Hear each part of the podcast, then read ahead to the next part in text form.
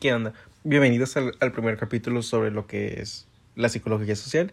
Eh, soy Jonathan Amaya y pues estaría hablando un poco sobre lo que es lo desde la percepción social, la cognición social y de los estereotipos y prejuicios de la, y discriminación que hay en nuestra sociedad.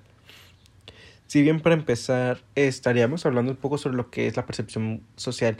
Eh, si bien vaya la percepción social, esto conceptualizándolo un poquito, esto va más allá sobre lo que es la parte de donde enjuiciamos o criticamos, o no, no criticar, sino etiquetar a las personas por como tú los, como cada uno de nosotros lo percibe. Si bien es, eh, lo puedo explicar de que cada quien tiene su propia percepción. Y eso pues implica este, que haya muchos conflictos al igual si bien no es lo mismo la percepción mía la que tienen mis amigos, porque puede decir que estamos en, en un momento, en, un, en una fiesta, y pues no es la misma percepción que voy a tener yo de la fiesta, que puede yo estar muy aburrido y mis amigos muy felices sobre cómo está la, la fiesta. Eh, y pues implican muchos factores también en esta parte, desde la parte sociocultural, eh, las expresiones, también el nivel económico influye bastante en cómo percibimos a las demás personas. Y aparte de aquí, eh, siguiendo el ejemplo de la fiesta, eh, de la cognición, eh, hablando un poco de la cognición social, eso ya no, nos encasquetamos un poquito sobre esta capacidad que tenemos nosotros para poder recordar aquellos momentos en los que estuvimos presentes y qué es lo que nos acordamos, con cuál es la facilidad que podemos em, recordarlo, ¿no? Más bien, lo, lo que interpretamos en, en, ese momento, en esa situación que estuvimos, como esa parte que analizamos la situación diciendo, no, pues, eh, esto, esto pasó, pero porque esto yo actué de esta manera. Y empezamos a estar recordando y recordando. Ah, es lo mismo que lo que, pasamos, eh, lo que pasa a veces en los salones de clase. Esta cognición social que podemos interpretar lo que nos dicta el docente, lo analizamos, lo interpretamos para guardarlos para nosotros mismos y de cierta manera después de todo esto empleamos esta información que se nos da para aplicarlo ya en el mundo social y no solamente lo de la escuela, ¿no? sino también en, en la calle, con nuestra familia, con nuestros amigos que nos enseñan a nos enseñan muchas cosas, ¿no? Para aprender. Y nosotros vemos también si la aplicamos o no eh, dentro de nuestra vida cotidiana. Ya fuera de esto, eh, empiezan esta parte también de los conflictos en la parte de la sociedad.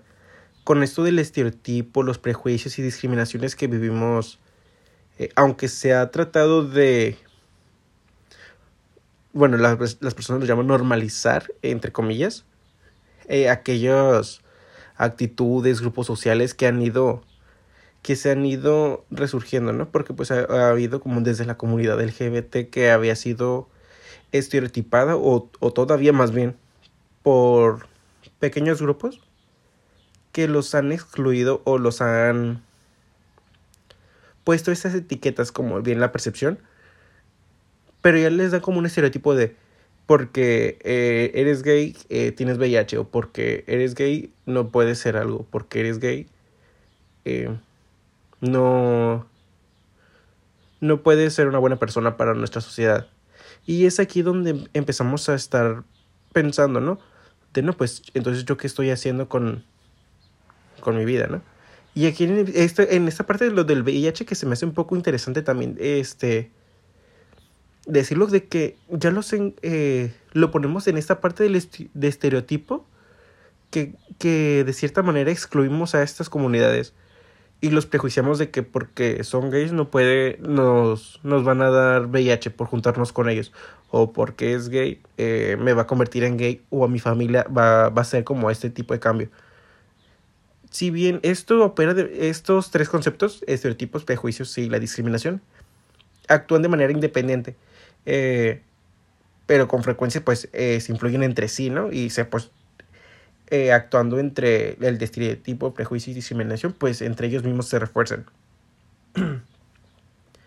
si bien eh, lo que es la parte de la religión creo que toca un punto primordial para, para que esos estereotipos es, aún existan en nuestra sociedad, ya que pues lo vinculan más, eh, hablando del catolicismo, que lo vinculan por que los hombres que desean a los otros hombres pues se van a ir al infierno y pues por miedo a veces eh, no, no, no pueden fluir eh, tranquilamente y aquí es donde vienen los conflictos eh, homofóbicos ya en un futuro. y pues en sí pues ya la discriminación pues implica también esta misma parte, ya no solamente por la parte LGBT, sino también ya por el... No quiero decir por la parte económica, pero va a ser más, más asociado al tipo de color de piel, de el origen racial que, que tienen las personas. Que por, que por su color de piel pueden, eh, los empiezan a discriminar o los empiezan a excluir de, de lugares o los ponen, empiezan a este,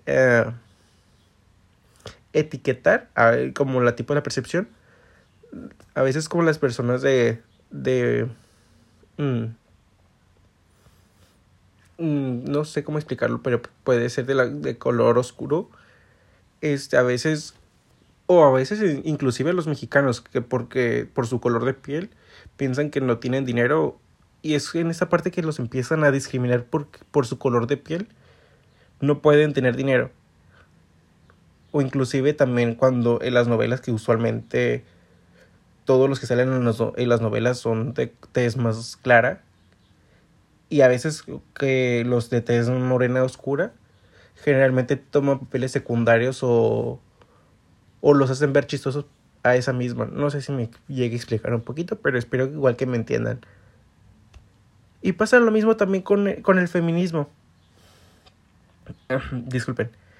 Eh, en esta parte del sexismo de que también en, los trabajos, inclusive en, en las escuelas, en los trabajos, en los hogares que empiezan a discriminar a las mujeres por el simple hecho de ser mujeres que no pueden realizar actividades, ciertas actividades que los impulsen. A, inclusive a veces son más capaces las mujeres que los hombres. Y esto, todos estos conceptos han generado un impacto circunstancial en, en la sociedad que se ha ido disminuyendo. Poco a poco no es de que de la noche a la mañana este, se vaya a aceptar todo. Pero creo que cada quien poniendo su granito de arena se puede hacer, se pueden hacer muchas cosas, ¿no? Más que nada informarnos de, de, de todo porque a veces este, hablamos sin conocer, pero porque nos los dicta o nos los dice una religión o inclusive el vecino, la comadre. Ya por eso eh, los encasquetamos y los estigmatizamos de una cierta manera que pues en realidad a veces no, no concuerdan o más bien no viene el caso. Y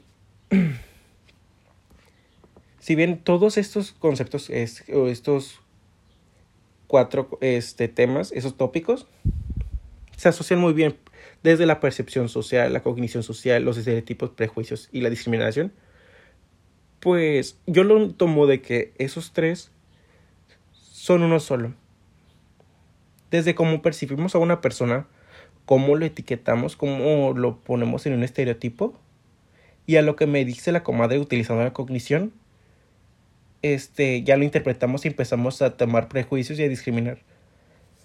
Y así es como a veces mm, eh, excluimos o discriminamos a las personas. Pero como repito, es aprendiendo un poco sobre lo que es cada no decir que conocer todo a fondo, ¿no? Pero sí este, informarnos bien sobre las, las situaciones, como desde que los gays no, no todos tienen VIH, porque eso es una falacia, es una mentira. Eh, a, a veces los heterosexuales son los que generalmente tienen más VIH, nada más porque se ha visto más el impacto en, en los, en los gays, ¿no?